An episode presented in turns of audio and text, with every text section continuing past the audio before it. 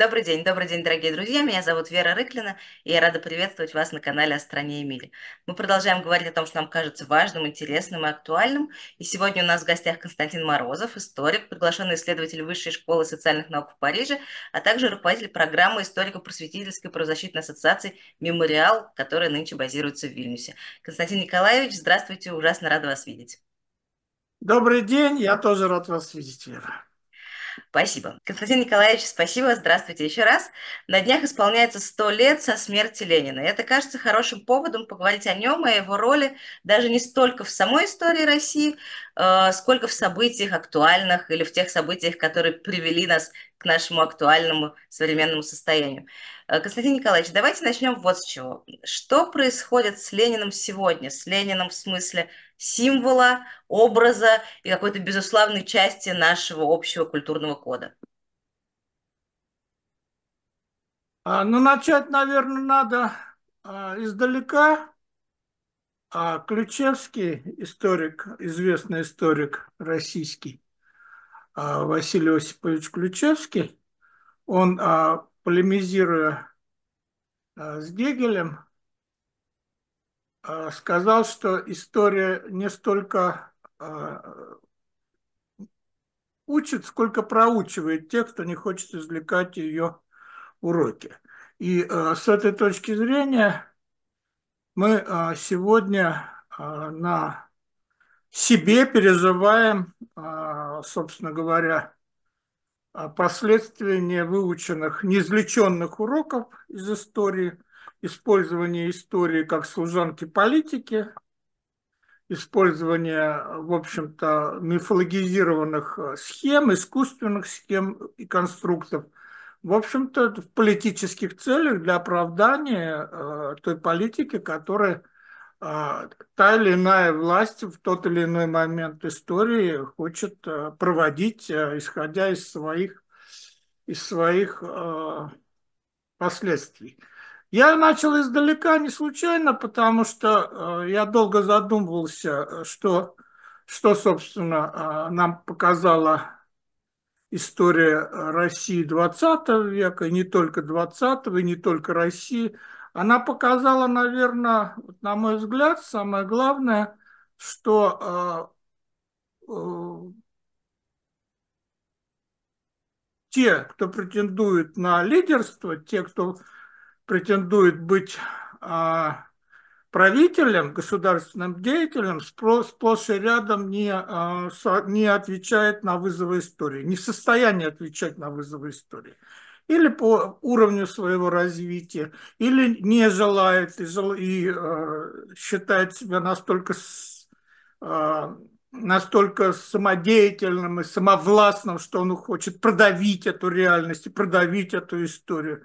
Если мы посмотрим, скажем, например, в нашей истории, сколько правителей за много-много веков оказались э, хоть в какой-то степени э, способными ответить на вызовы истории, на э, то, что она требовала, каких реакций она требовала, правильно понимать эти, правильно понимать эти вызовы и отвечать на них.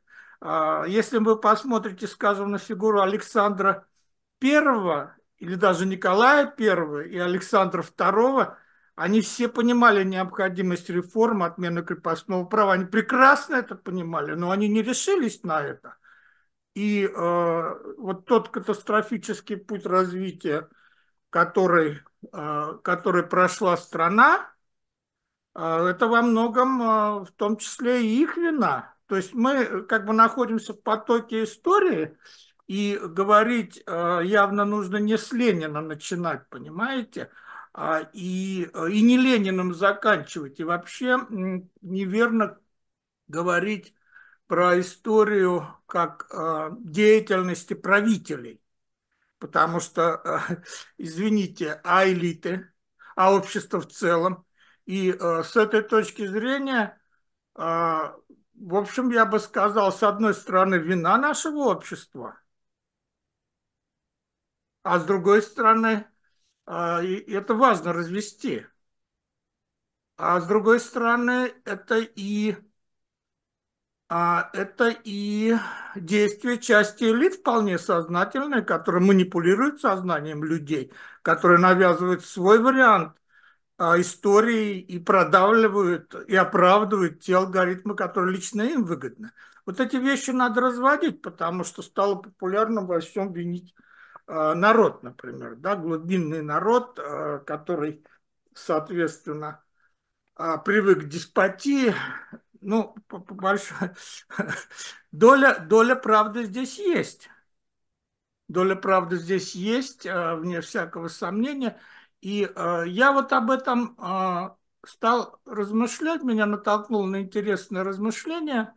История в, во время прогулки в Сокольниках в январе 22 года а я увидел реакцию женщины на такую стандартную табличку на, на прудах э, э, в Сокольниках э, с просьбой не кормить уток. И она с какой-то такой сильной эмоцией, с жутким раздражением, вдруг так импульсивно очень сказала, кормили и будем кормить. Я вдруг поймал себя на мысли, что ровно так же она могла, сказать, били детей, будем бить. Не любим э, всех тех, кто другой национальности, и будем не любить. Будем э, травить всех, кто отличается от нас, ну и так далее и тому подобное. Понимаете? Это ведь целая позиция. Ей плевать на этих уток. Они передохнут, ей плевать. Она не про уток, она про себя, про право свое делать так, как хочется. И вот Мне... это очень важно, потому что почему не хотят извлекать уроки? Не только часть власти не хочет извлекать уроки, или сама вся власть не хочет извлекать уроки из истории, а большая часть общества не хочет, потому что я это всегда говорил своим студентам, что история как и любая гуманитарная дисциплина, она крайне сложна, потому что исследует э, очень сложное явление как общество. В отличие от естественных дисциплин, здесь нельзя проводить эксперименты. А с другой стороны, а, все-таки мы продвигаемся к истине, мы все-таки что-то мы своими исследованиями понимаем.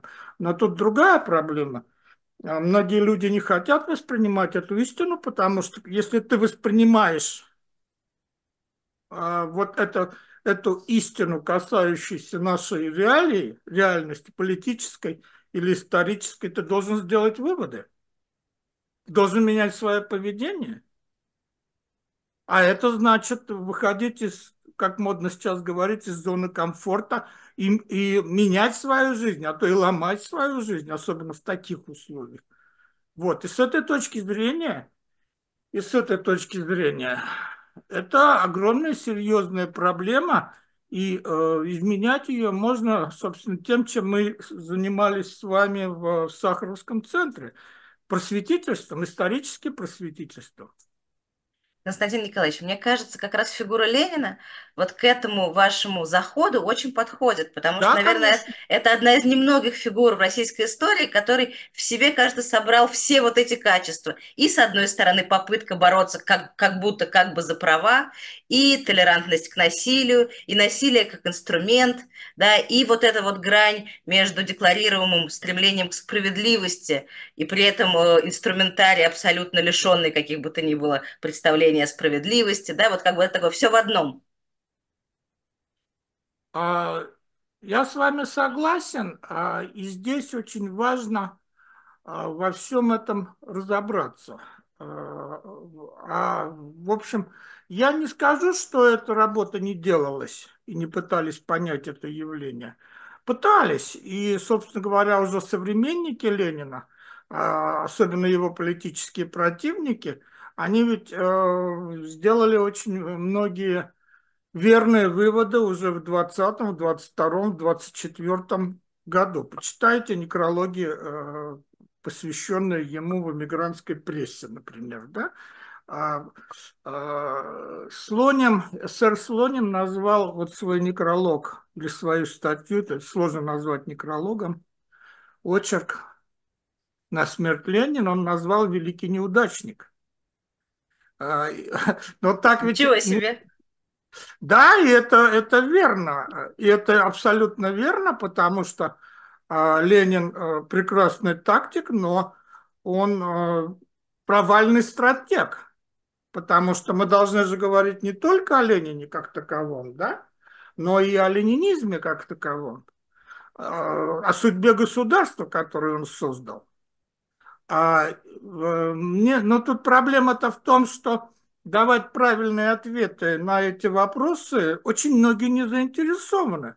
Потому что если вы заговорите о судьбе СССР, сколько у нас миллионов людей, у нас целая партия есть в России, КПРФ, которая делает вид, что а, не было распада СССР в 1991 году, и не было того, что руководители партии вся партийная номенклатура, партийно-хозяйственная и чекистская номенклатура фактически а, выродилась и а, к Ленину и к ленинизму. Они а, имеют отношение только в той части, в которой Ленин отождествляет желание а не видеть субъектность общества, субъектность народа, а только собственную субъектность. Но у Ленина это была партия ради строительства социализма, а у них это государство. Это Сталин еще начал очень активно заменять слово социализм на государство.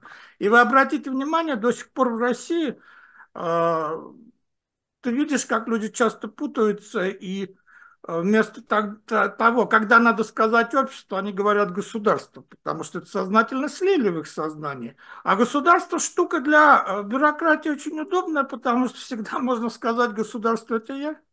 Всегда Понятно. можно это сделать хитрыми способами, чтобы э, урвать кусочек себе пожирнее и вообще выстроить это все так, э, что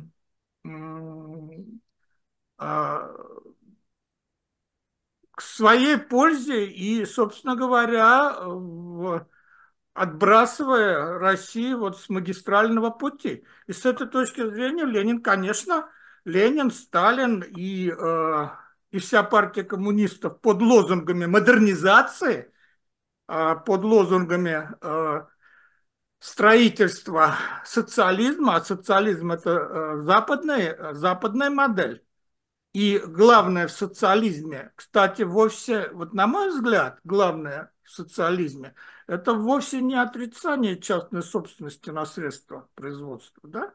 Это одна из как бы частей, э, важных частей. Но душа социализма это, – это свобода личности, это субъектность, это максимальная субъектность э, личности и всего общества, и всех частей общества – а вот это вот и было отброшено Лениным и партией. И в результате, и в результате правильно про Ленина говорил Бердяев, что Ленин в себе соединил, а, с одной стороны, э, таких революционеров, как Нечаев и Ткачев, а с другой стороны русских царей, русских, русских представителей, ярчайших представителей русской деспотической власти.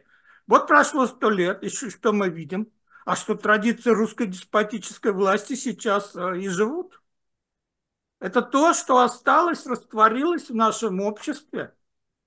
И, конечно, это связано с именами Ленина и Сталина. И, конечно, а, Сталин, э, понимаете, парадокс в том, что э, Ленин сейчас, он как бы закрыт фигурой Сталина. А тут вообще много разных интересных парадоксов. Но Ленин, а, но Сталин-то вторичен. Сталин абсолютно вторичен, потому что а, Ленин создатель партии, коммунистической партии. А, был такой историк американский Ричард Пайпс, довольно правоконсервативных взглядов, и надо сказать, что по абсолютному большинству позиций я с ним не согласен. Но ему принадлежит очень а, тонкое замечание, что это диковинное явление в истории, когда а, Ленин, что коммунистическая Россия а, создана им по своему образу и подобию. когда личность растворилась в истории. А так как коммунистическое, советское наследие, советскую историю современные власти выбросить не могут, потому что частью ее, э, во-первых, они сами являются ее порождением, несмотря на то, что они пытаются вывести себя из царской э, империи, ставят памятники Александру Третьему.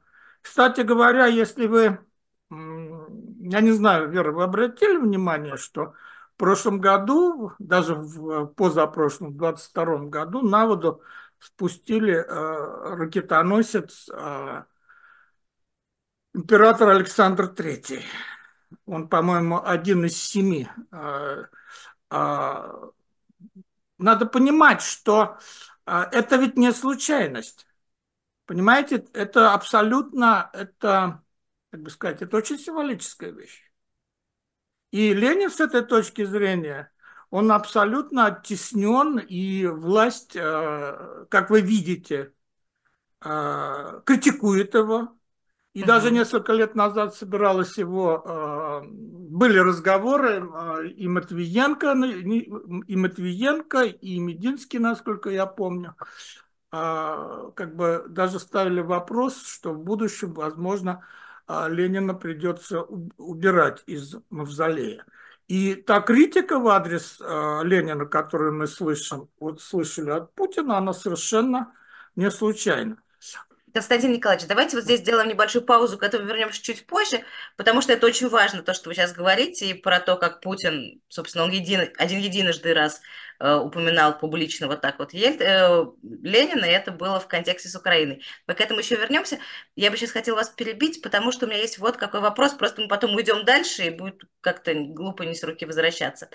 Э, вот э, есть Ленин, сто лет, с его смерти, э, его образ на протяжении вот этих ста лет очень менялся, да, он сначала был каким-то таким пламенным революционером, строителем коммунизма, строителем государства, потом он стал таким добрым дедушкой, который любит детей, а потом где-то в конце 80-х он уже стал такой психоделической немножечко фигурой, Ленин Грипп, вот это вот все. Э, почему так получается? Почему его образ все время так трансформируется? В чью пользу это происходит, да, в угоду чему?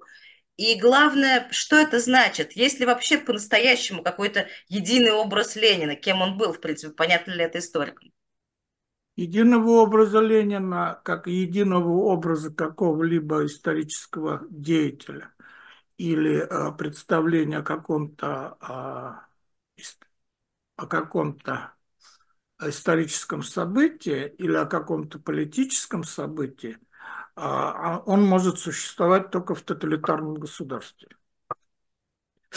Принято. Первое, знаете, Вера, первое, что я понял, когда э, стал э, студентом э, исторического факультета Куйбышевского университета, я с удивлением увидел, что мои школьные представления, что здесь будет, будем учиться по такому же, по той же примерно схеме, как и в школе, по учебникам, только учебников будет побольше, учебники будут потолще.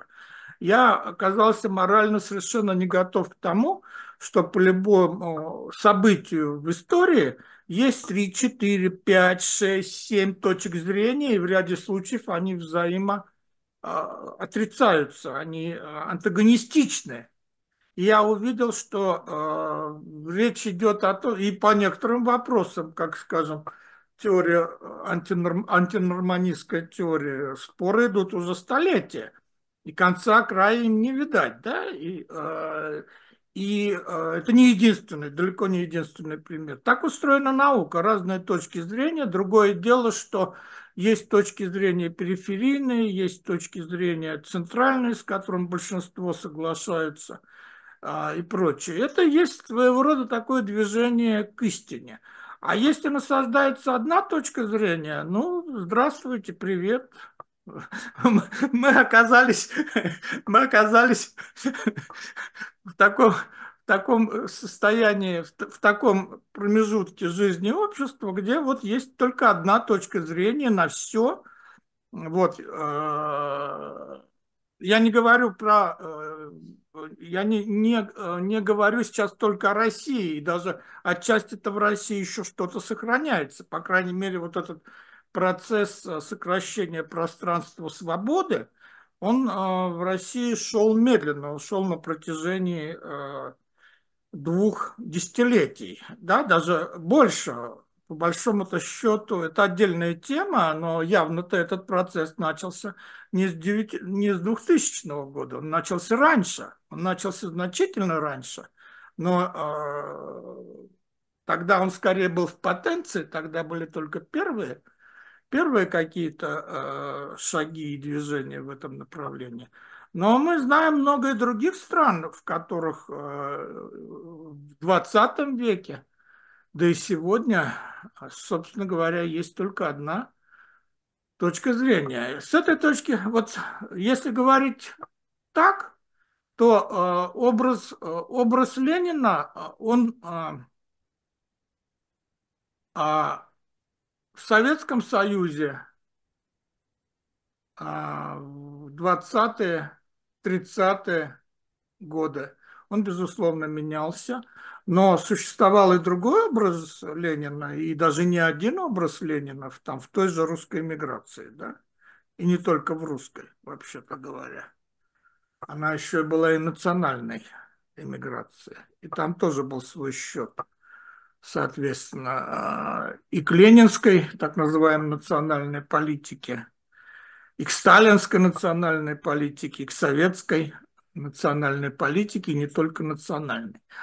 А изменения, а, что, собственно говоря, мы понимаем под образом? А, ну, это, понимаете, если говорить с точки зрения науки, это представление, это не скорее не об образе речи. Это, это, э, это достаточно сложный набор выводов, которые появляются в ходе исследования, и, а, скажем, того же Ленина надо прорисовывать отдельно как а, государственного деятеля и отдельно как личность. Это любимый способ всех манипуляторов смешивать одно с другим.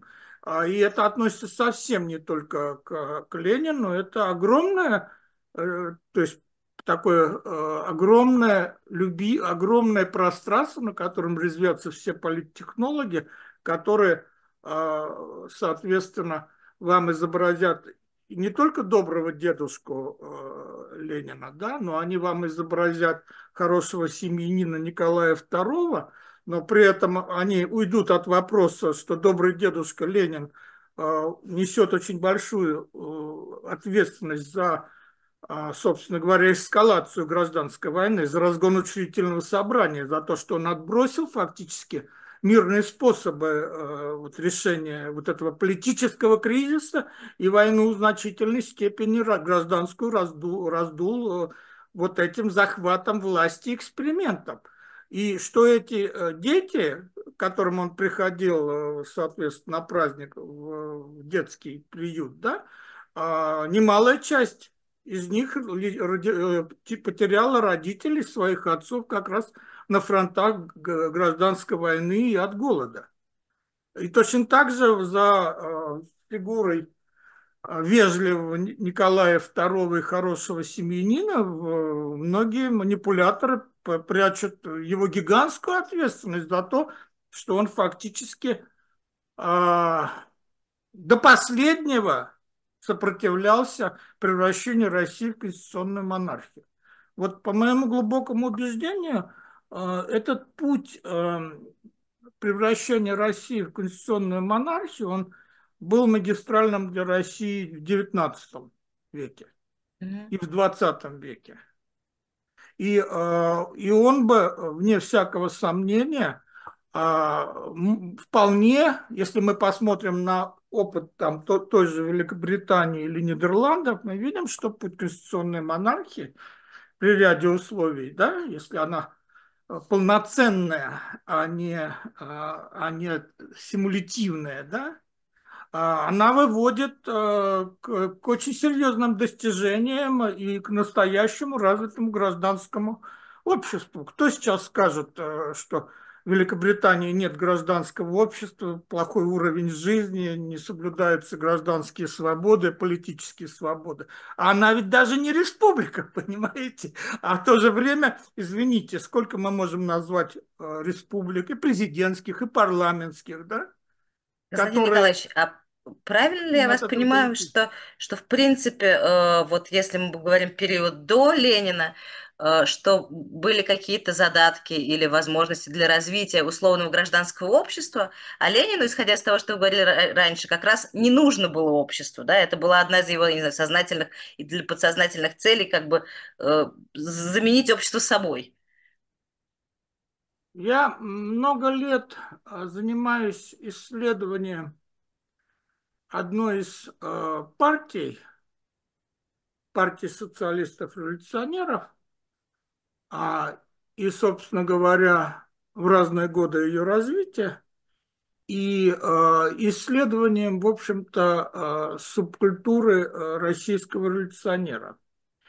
И э, вывод, к которому я пришел, э, он, э, его можно, если кратко, выразить выразить так, что э, революционное движение, в общем, с самого своего зарождения, а, но уж, по крайней мере, в 60-е, 70-е годы 19 века и позднее, а, ярко было э, как бы разделено, э, в нем было два ярко выраженных э, направления, две яркие тенденции. Часть революционеров считала, что социализм превыше всего, другие считали большей ценностью все-таки а, обеспечение а, субъектности общества, субъектности народа и субъектности личности. То есть тут получается очень интересная вещь. Вот этот знаменитый вопрос еврей для субботы или суббота для еврея – она трансформировалась в ответ социализм для народа или народ для социализма. И кто как на него отвечал, тот, собственно, потом в 17-18 году разошелся по разные стороны баррикады. Потому что с точки зрения, скажем, Нечаева, Ткачева, Ленина, Сталина, ну, конечно, народ э, для социализма, как э, социализм, как э, высшая ценность Потом уже Сталин, и особенно после Сталина, слово социализм стали легко заменять на слово государство.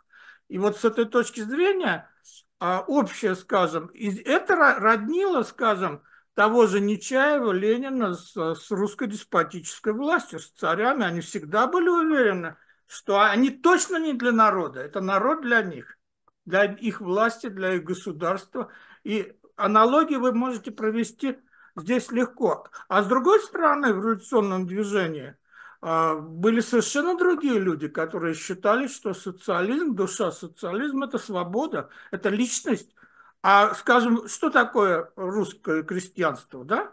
Это коллективная личность и обеспечение а, и, русский народ, как совокупность а, различных классов – вот у эсеров была, а, была конструкция а, триединого рабочего класса из пролетариата, трудового крестьянства и трудовой интеллигенции. То есть это большая часть общества. Да? И, и, собственно, это им и позволяло предложить такие программы, которые большую часть, различные части общества, включая интеллигенцию, вне всякого сомнения, вполне устраивали. А здесь э, вопрос в том, что многие, и это ярко было видно в 90-е годы, предпочли просто все освободительное движение, всю его большую радикальную часть просто смешать воедино, обозвать их, э, соответственно, социалистами, революционерами, э, не разбирая, что Герцен, например, да, а, который говорил, а, и э, я его слова, который говорил, что своим оппонентам нужно не вырывать глаза, а раскрывать их. эти слова я, кстати говоря, сделал своего рода девизом вот в рамках того цикла, который несколько лет я вел у вас в Сахаровском центре. Это не ленинский подход, это не Нечаевский подход, это не подходы современной, то есть деспотической русской власти тогда и не современной российской власти сейчас. А э, Герцен-то не единственный, а Кропоткин, а Бакунин, а Чернов. А понимаете, есть очень мощная традиция, которую а, затушевывали, прятали. Ленина и Сталина пытались изобразить как единственными наследниками этой традиции, как настоящими революционерами, а этих хлюпиками, э, мягкотелыми, не готовыми убивать свой э, народ. Они были не готовы убивать свой народ. Они как раз считали, что э, правильнее менять свои взгляды. И с этой точки, с этой точки зрения а, отличие кардинальное вот если говорить о вопросе об утопичности социалистических взглядов. А любая теория утопична. Момент истины, он тогда наступает, когда, скажем, политик или государственный деятель сталкивается с, с возражением и с бунтом, скажем, части того или иного э, класса. Вот он готов э, убивать скажем, восставших крестьян? Или он готов отказаться от своих взглядов, потому что он действует ради этих крестьян? И вот это очень важно видеть, потому что когда мы говорим про Ленина как э, наследника революционеров, это смотря каких революционеров. Скорее, Ленин наследник части революционеров, и Ленин, по большому счету, предатель революции российской. Ленин предатель социализма. Демок предатель э, свободы, а, дем, демократии, соци... душа ведь социализм – это э, создание условий для развития полноценной человеческой личности и свобод. И э, Ленин, он, конечно же, наследник э, русских деспотических традиций, которые он поставил на службу э, вот той цели преобразования, модернизации – а, но вывод, который мы сейчас можем сделать, оказался прав ведь не Ленин, оказались правы его оппоненты, которые говорили, что э, это каторга, это не дорога к социализму, что э, социализм без свободы есть э, скотство или каторга. Есть много высказываний подобных самых разных деятелей. И с этой точки зрения а, Ленин, а, образ, образ, а, то есть Ленин, он живет в нашем обществе сегодня, но в таком, я бы сказал, растворенном виде, как создатель советской системы, как создатель, скажем, всей системы террора, красного террора.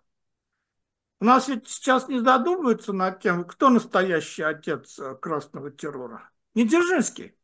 Дзержинский дал свое, как бы, свое лицо и свой имидж, скажем, ВЧК. Но настоящий-то отец всех этих идей э, Ленин, понимаете? И э, с этой точки зрения, когда э, современная, скажем, власть часть ее структур с удовольствием выводит себя из царской России, там, скажем, прокуратура с 90-х годов себя выводит из традиции прокуратуры петровских времен. Ну а что делать госбезопасности, если Ленин, например, э, если Ельцин, прошу прощения, в 95 году сделал днем э, госбезопасности 20 декабря, день создания ВЧК. Что делать, э, собственно говоря, полиция? Вы посмотрите, э, полиция, конечно, называется полиция, но она ведь себя не очень спешит выводить из 19 века. Почитайте русскую литературу, посмотрите, какие там образы э, полицейских, МВД, полицейских чиновников городовых. Понимаете, Фандорин эта штука, конечно, хорошая, но всем Фандориным, одним Фандориным черного кабеля не очень ты отмоешь. И с этой точки зрения, а, и с этой точки зрения а, Ленин, он, конечно, жив. Да? Хотя он не играет ту роль, которую он играл э, в, советское время. Потому что Ленин это было э, основа основ, это был, э, это был центральный Ленин и Октябрьская революция. Это основа вот мифа созидания, да, есть такой термин. Э, и все события делились до и после как до нашей эры после нашей эры. И мы прекрасно с вами помним, а, что, скажем, до 17 года человек родился до 17 года, боже мой, он родился до нашей эры. Это невозможно, это немыслимо, это, это очень давно. Когда приходили, а, значит, в школу или в, на встречу с призывниками люди, которые видели Ленина там в 18 или 19 году, ветераны, это было удивительно, потому что не могут люди жить бесконечно, потому что это был разрыв истории, да? А, но это же, это же абсолютно, а, это же абсолютно неверная точка зрения. И, а, и понятно, что, и понятно, что, но тем не менее, это часть нашего мифологизированного сознания. В нашем постсоветском очень много советского, очень много советского. Хотя сейчас все больше и больше а, до советского, и не только имперского. А, я бы, вы знаете, я когда думал, вот с чем можно сравнить историческую политику современного государства, да, современной власти, я при, при, придумал ей такой символ, что она чем-то похожа на российского двуглавого орла. Одна глава советская, ленинская, сталинская, брежневская, если по правителям называть, да, хотя это упрощение. А другая имперская, абсолютной власти, абсолютистской власти. Они очень разные, эти головы, но у них одно сердце. Это абсолютно э, неприятие субъектности народа.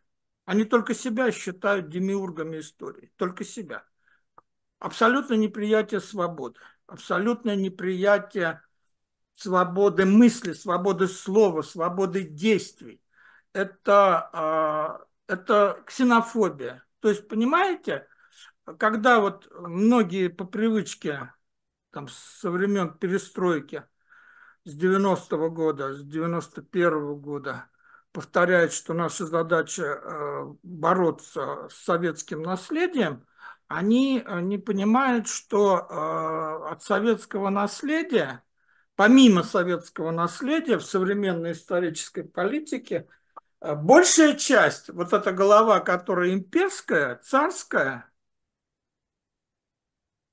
а она хрен редьки не слаще. Хрен редьки совершенно не слаще, потому что скажем, в советское время, если мы говорим про э, ксенофобию, да, и про отношение к различным народам, а, там на слова говорили, это правильно. Там ведь на деле говорили, делали совершенно не так.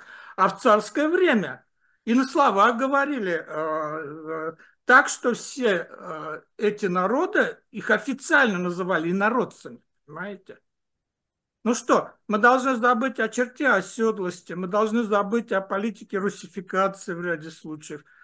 И это не единственный пример, если мы посмотрим на а, там, проблемы федерализма, например, да, а, мы, э, и на многие другие проблемы, на политического, на проблемы а, к отношению к политическим свободам, мы увидим, увидим, что вот это наследство – очень активно сейчас используется. Вот недавно торжественно открыли памятник э, графу Уварова.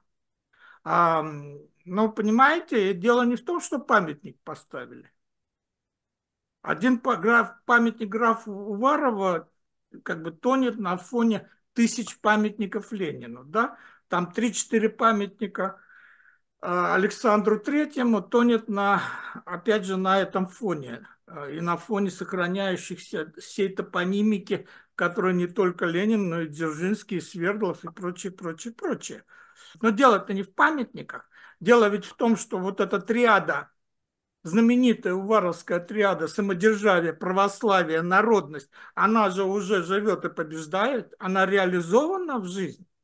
Понимаете? И тысячи памятников Ленина на фоне а, вот этой торжествующей, идущей по стране вот этой триады самодержавие, православие, народность, это, а, это вот наша реальность. Это наша реальность. То есть получается на самом деле, что современная Россия пытается вобрать в себя, условно говоря, самое плохое и оттуда, и отсюда. Да, из того, что было в советском периоде, из того, что было в царском периоде. И это получается такой некоторый симбиоз э, самых неправовых, недемократических, э, толерантных к насилию практик. Ну, смотрите, помните, в конце 80-х годов э, и в начале 90-х а, очень стал популярен а, такой слоган среди интеллигенции «Россия, которую мы потеряли». И даже был фильм снят. На самом деле эти настроения появились раньше. Вспомните, вспомните, насколько стал популярен писатель очень популярный в 70-е 70 годы, который Пикуль. А, Пикуль, а, вот эти идеи, а, вот эти идеи России, которую мы потеряли, идеи любования вот этой державностью, вот этой имперскостью, это как бы это, это пришло, собственно говоря, в связи с эволюцией э, советского режима и усиление вот заложенной и усилившейся вот этой традиции, традициями, растворенными во власти, в, в привычках, в субкультуре, если уж на то пошло, элит власти э, вот этой э, русско-деспотической власти. И ее воспевание, оно началось с Пикуля, затем было продолжено позже. И э, здесь есть над чем задуматься, потому что надо задуматься над тем, что мы потеряли это ведь не одну Россию.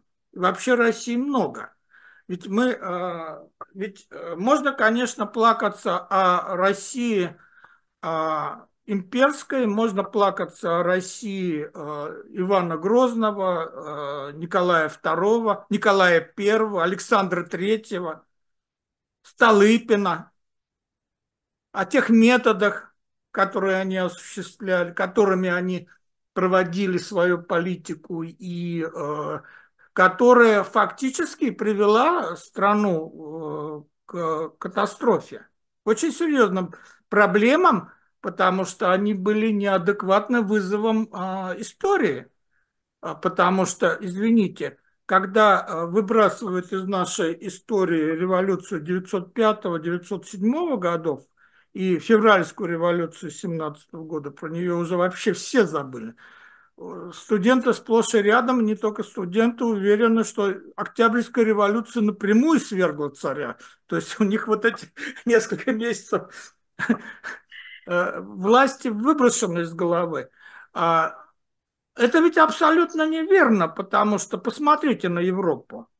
Это, эти революции вписываются в, в циклы буржуазных революций в Европе, начиная с, с нидерландской, английской, французских революций, нескольких революций. Это вообще магистральный путь развития эм, общество борьбы за усиление субъектности, субъектности и наций, и народов, и различных групп. Вот весь 19, 20 и 21 век идет вот эта линия на усиление э, своей э, субъектности. Причем уже не только нации. Посмотрите, э, скажем, как сильно там последние десятилетия усилилась гендерная борьба да, за, за, а, вот в этом направлении. И не, не только, и не только это. Но мы же видим и сопротивление мощнейшее. Мы же видим, Понимаете, в 20 веке думали, что все, уже вся, вся борьба решена. Уже было как бы у многих ощущение, и у нас точно после 91 года было ощущение, что э, ну, весь опыт истории показывает, что это и есть магистраль. Борьба за субъектность, свобода, гражданское общество. Но мы видим, что э, и в самом обществе много людей, которые э, цепляются за привычные э, представления, за привычный образ жизни. И, э, и видим много в элитах. Э, и не только в российских, кстати говоря, элитах. Мы прекрасно видим и в европейских элитах массу людей, которые с удовольствием используют вот эти алгоритмы деспотической власти, авторитарной власти. И, с этой, и с этой точки зрения Ленин, опять же, возвращаясь к Ленину, а, и коммунистической партии, им созданной, а, надо смотреть на итоги. Нужно смотреть не только на фигуру Ленина, но и чем закончил ленинизм в конечном счете. Понимаете, когда а, вот, надо задаваться вопросом, скажем, КПРФ. Это точно левая партия? Например, да? Константин Между прочим, они даже на митинги ходили в 90-е годы и в начале 2000-х. Э, можно было увидеть рядом портреты а, Николая II, Ленина и Сталина. И флаги красные, и, э, соответственно, имперские. имперские.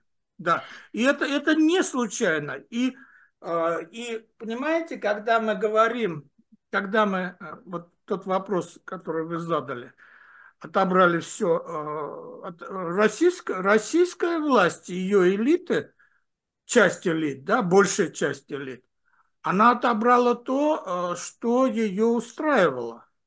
И, э, и выбор этот произошел, к сожалению, уже в 90-е годы. Если вы вспомните, где-то уже даже раньше 97-го годов, раньше заговорили о русском Пиночете, например, да? Но э, я эту тему продолжать не буду. но, э, понимаете, а эти разговоры были подготовлены разговорами о прекраснейшем Столыпине, в кавычках больших, да, о Витте, о реформах Витта. Реформа Витта прекрасна. Если учитывать, чем они закончились, э, и, э, собственно говоря, что что власть, абсолютная, абсолютистская власть до последнего тормозила эти процессы. Вот. Мы видим, собственно говоря, можно, можно говорить, что попытка а, не извлекать уроков из нашей истории, из того же, а, из того же опыта освободительного движения, из того же опыта Ленина и коммунистической партии, которая просто а, смела саму возможность России развиваться по пути демократии, по пути парламентаризма. Понимаете, никто ведь не задумывается, что Россия по этому пути пошла. Никто, учредительное собрание называли большевики учредилкой, и, а, и оно забыто напрочь. А это самое, это, эта конструкция, оно Э, как бы взята из опыта Национального собрания Франции. И, этот, и эта линия, как мы видим, парламентаризма, линия свобод, линия гражданского общества, оно же магистральное направление в Европе и деятельное направление. А вот все пути деспотии, все пути деспотической власти, и неважно в каких она обличиях, это без разницы – Будет ли это абсолютная монархия, да, или это будет какая-то персоналистская власть под любым соусом, чего мы видим по всему миру достаточно примеров. Как бы суть-то суть -то у них одна. Вот. И, э, и, с этой, и с этой точки зрения главный вывод, который мы должны сделать, если говорить о Ленине, о ленинизме, о советском прошлом, что а, это был неверный путь.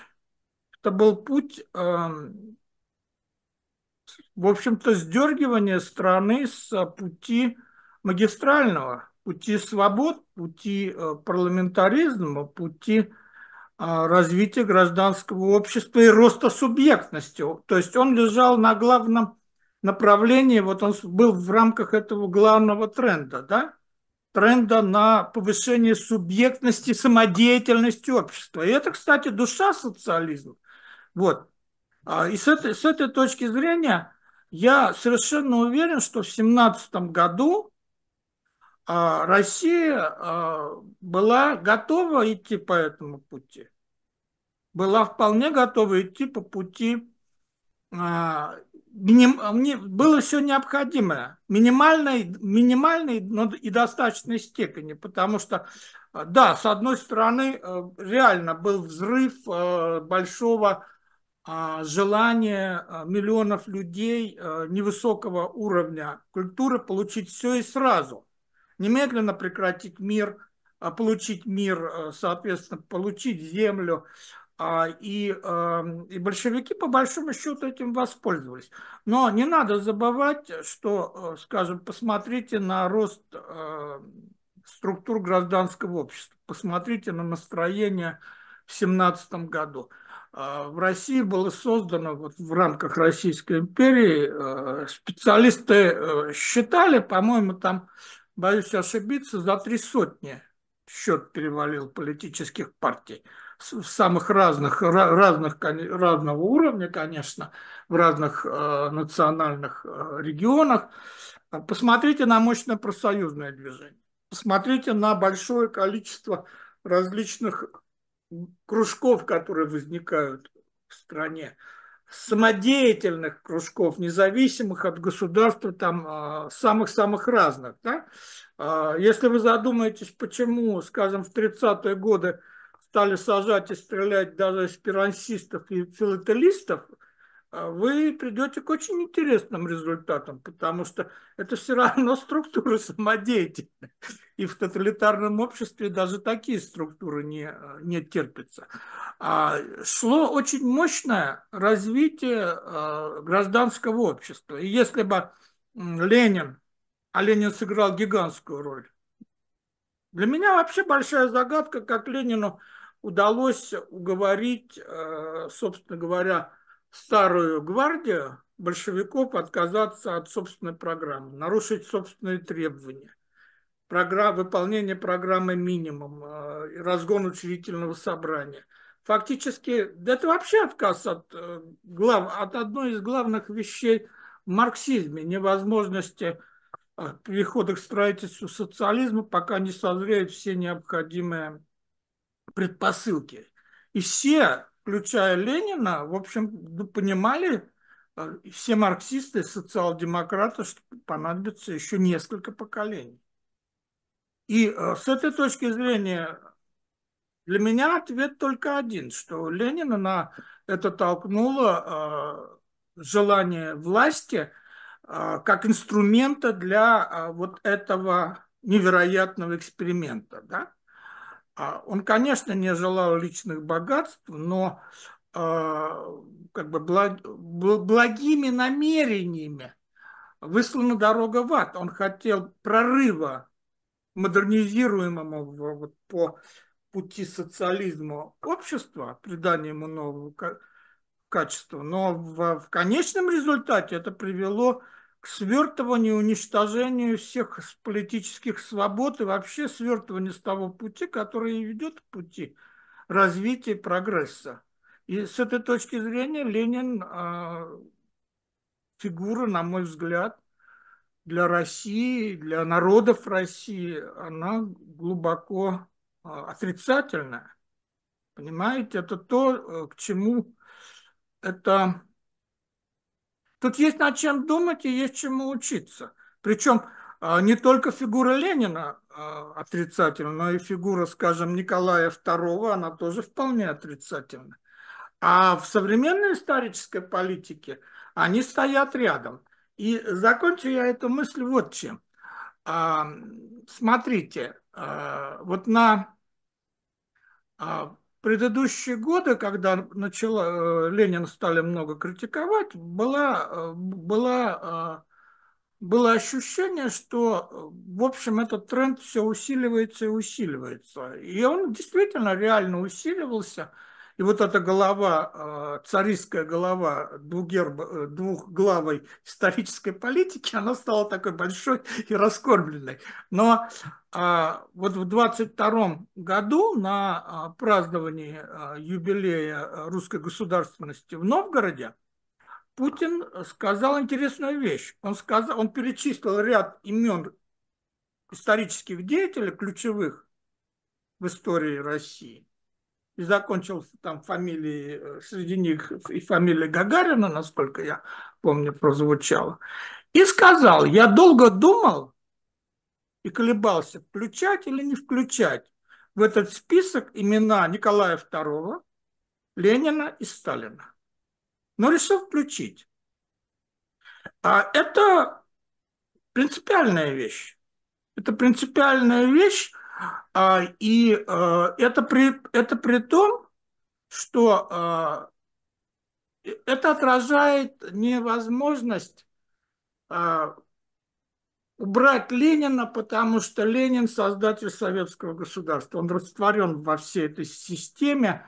Понимаете, это не чемодан без ручки. Вот есть такой хороший образ, чемодан без ручки, который э, и тащить тяжело, и бросить жалко. Это другой случай. Это э, его не то, что бросить жалко, его нельзя бросить, потому что он не чемодан, потому что это часть конструктивной системы. Растворена. Причем э, Сталин, Сталина дискредитировали сами коммунисты в 50-е годы, в 50-е, 60-е годы, и общество само, э, значительная часть общества, интеллигенции от Сталина отказались, они были бы рады, часть э, элиты, современной элиты, которая симпатизирует советскому времени, они симпатизируют, конечно, Сталину. Но они не могут это сделать, а роль Ленина, наоборот, раскрутили еще раз в 50-е годы, в 50-е, 60-е годы, вот в рамках этой концепции э, «хороший Ленин, плохой Сталин». И получилась странная ситуация, очень странная, что э, симпатичен Сталин, но имя Сталина связано с террором и преступлениями, не симпатичен им Ленин, но Ленин в сознании миллионов людей, добрый дедушка – и это воспитание, кстати, велось со, со школы. Вот это внушалось в школе.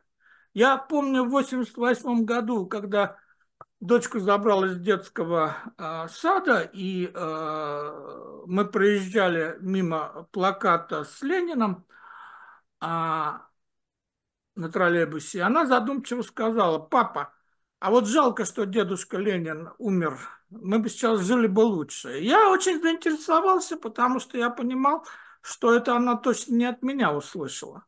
Э, и выяснилось, что это беседа в школьном, э, беседа в садике.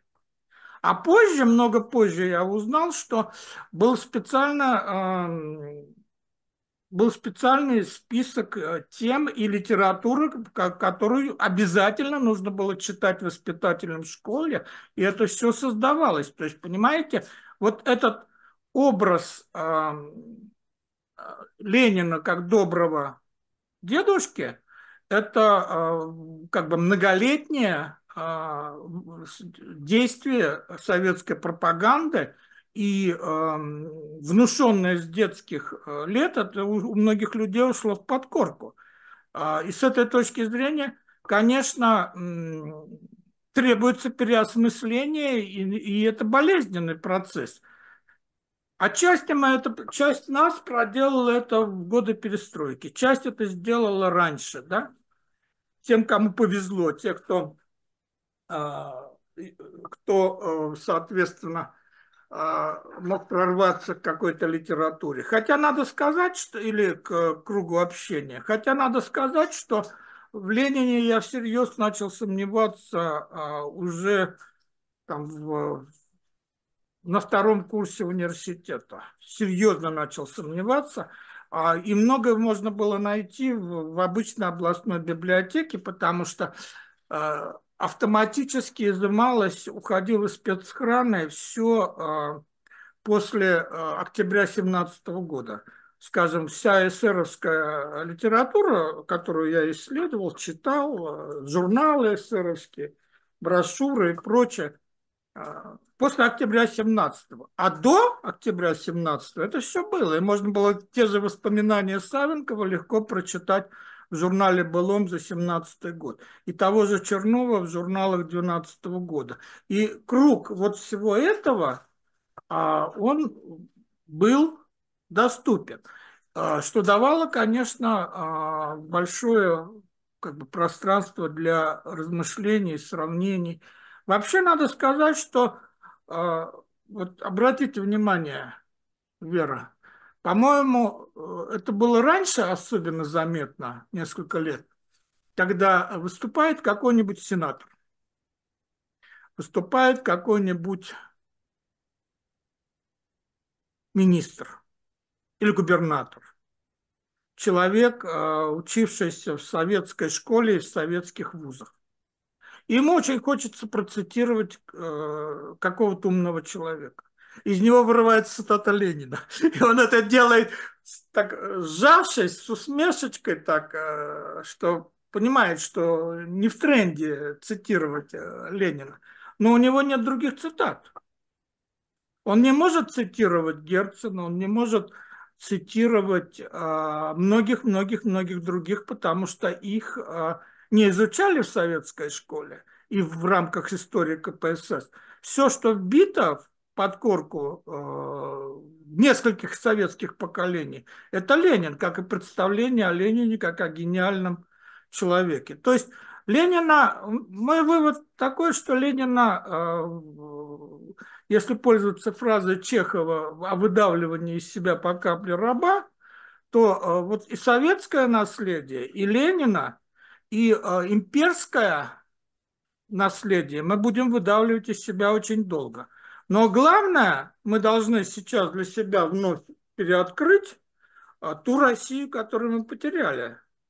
Россию свободолюбивую, Россию ценностей свободы, ценностей субъектности народа. Понимаете?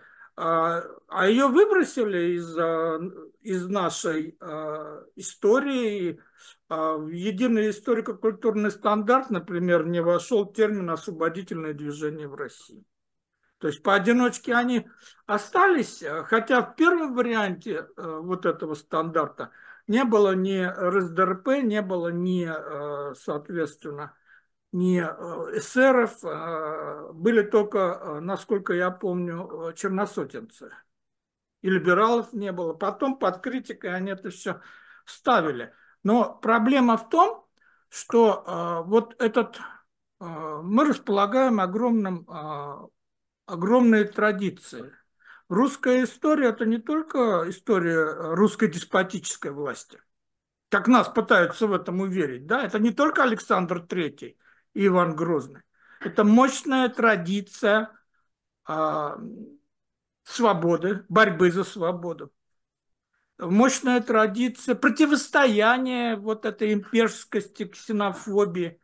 И с этой точки зрения э, наши представления о Герцене, которые укладываются большинства в одну строчку э, из работы Ленина, что Герцена разбудили декабристы, и на этом все заканчивается по Герцену, оно должно быть изменено. А, и не только про Герцена, потому что это огромная мощная традиция, из которого а, могла вырасти а, и выросла к 17 году мощные гражданские структуры, включая политические партии, боровшиеся за свободу.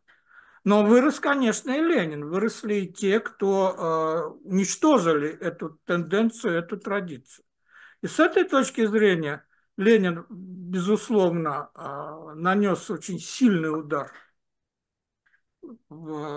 И его место, конечно, на мой взгляд, взгляд нужно оценивать э, достаточно отрицательно, как, собственно, и всех других людей, каких бы взглядов они не были, включая русских царей, которые подавляли свободу и мешали э, русскому и всем прочим народам России проявлять свою, проявлять свою субъектность. И возродить, собственно, интерес к этим э, людям, которые боролись за свободу, э, в общем, я считаю, очень важная задача. И,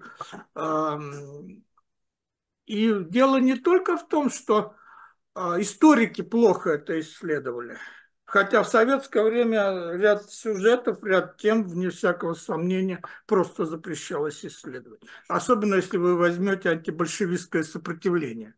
Антибольшевистское сопротивление различных а, антиавторитарных сил, да, от эсеров э, до либералов.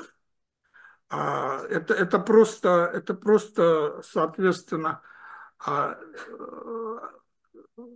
было, было невозможно и немыслимо. Собственно говоря, э, вот этот взгляд на э, вот этот пласт России, который мы потеряли, России свободолюбивой, э, России, которая хотела для своего общества процветания и рост на путях роста субъектности.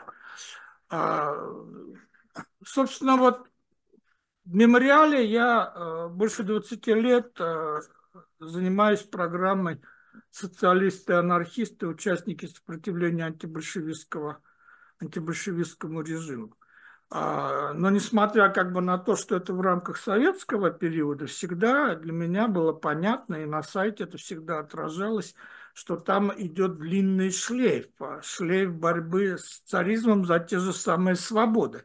И те люди, которые стали бороться с большевиками и с белыми, с теми белыми генералами, которые тоже были вполне себе авторитарны, вроде Колчака, да, они, э, собственно, продолжили то, чем они, чем они занимались раньше. Они в этом смысле себе не изменили, они боролись за свободу. И помнить об этих людях мы должны. Понимаете, сейчас многие э, считают э, и думают как бы вот привычным советским, советским ранжиром, советскими рамками. И всю борьбу за свободу сводят диссидентству и, и фигуре, к нескольким фигурам, включая, соответственно, Андрея Сахар. Но это же только верхушка айсберга.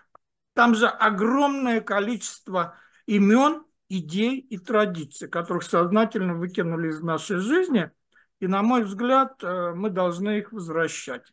И тогда вопрос о Ленине, как оценивать Ленина, и что такое Ленин, и все прочие, которые э, уничтожают свободу и субъектность общества, он не будет возникать, он будет решен. Собственно, поэтому этот вопрос сейчас не дают, не дают решить. Спасибо большое, Константин Николаевич. Это был очень интересный разговор. Э, у меня один буквально очень короткий вопрос э, на одно предложение. Как вы лично думаете, захоронит Путин Ленина рано или поздно или нет? На этот вопрос крайне сложно ответить.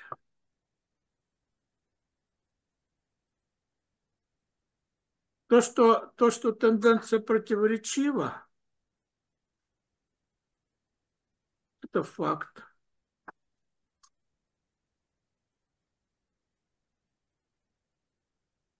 Как долго будет, как, как долго будут и с какой интенсивностью идти процессы в, в российском обществе, мы не знаем. В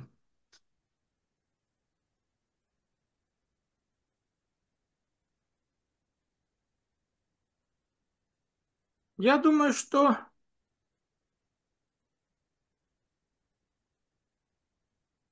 дело, дело не в символическом акте похорон Ленина, а дело в, в осмыслении нашей истории, нахождении правильных ответов. Похоронить Ленина, а на пьедестал э, воздвигнуть э, Ивана Грозного с, э, с, Никола... с, э, с Александром Третьим, понимаете, хрень редьки ведь не слаще. А для меня, мне кажется, что э, нужно и важно.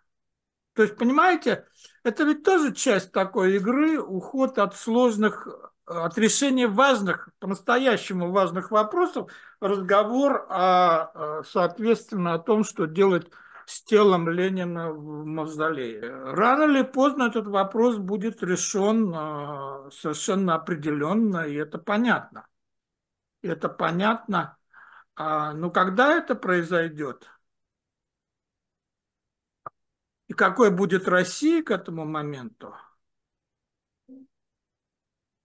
Здесь хочется сказать, что хочется надеяться, что мы с вами до этого доживем.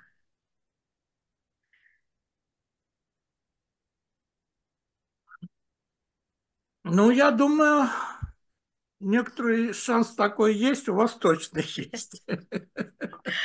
Хорошо, Константин Николаевич, огромное спасибо, было очень интересно. Давайте не будем на этом останавливаться, будем продолжать, потому что, конечно, про историю можно говорить очень много, и это очень важно, и, может быть, мы сможем найти какие-то ответы, которые всех нас волнуют, уж последние два года особенно. Да, хорошо, потому что давайте будем на связи, потому что есть какие-то темы, о которых, о которых а, можно и нужно говорить. Хорошо, хорошо. Спасибо огромное. Друзья, оставайтесь с нами, подписывайтесь на наши каналы, ставьте нам лайки, оставляйте комментарии и следите за нашими обновлениями. Всего доброго. До свидания.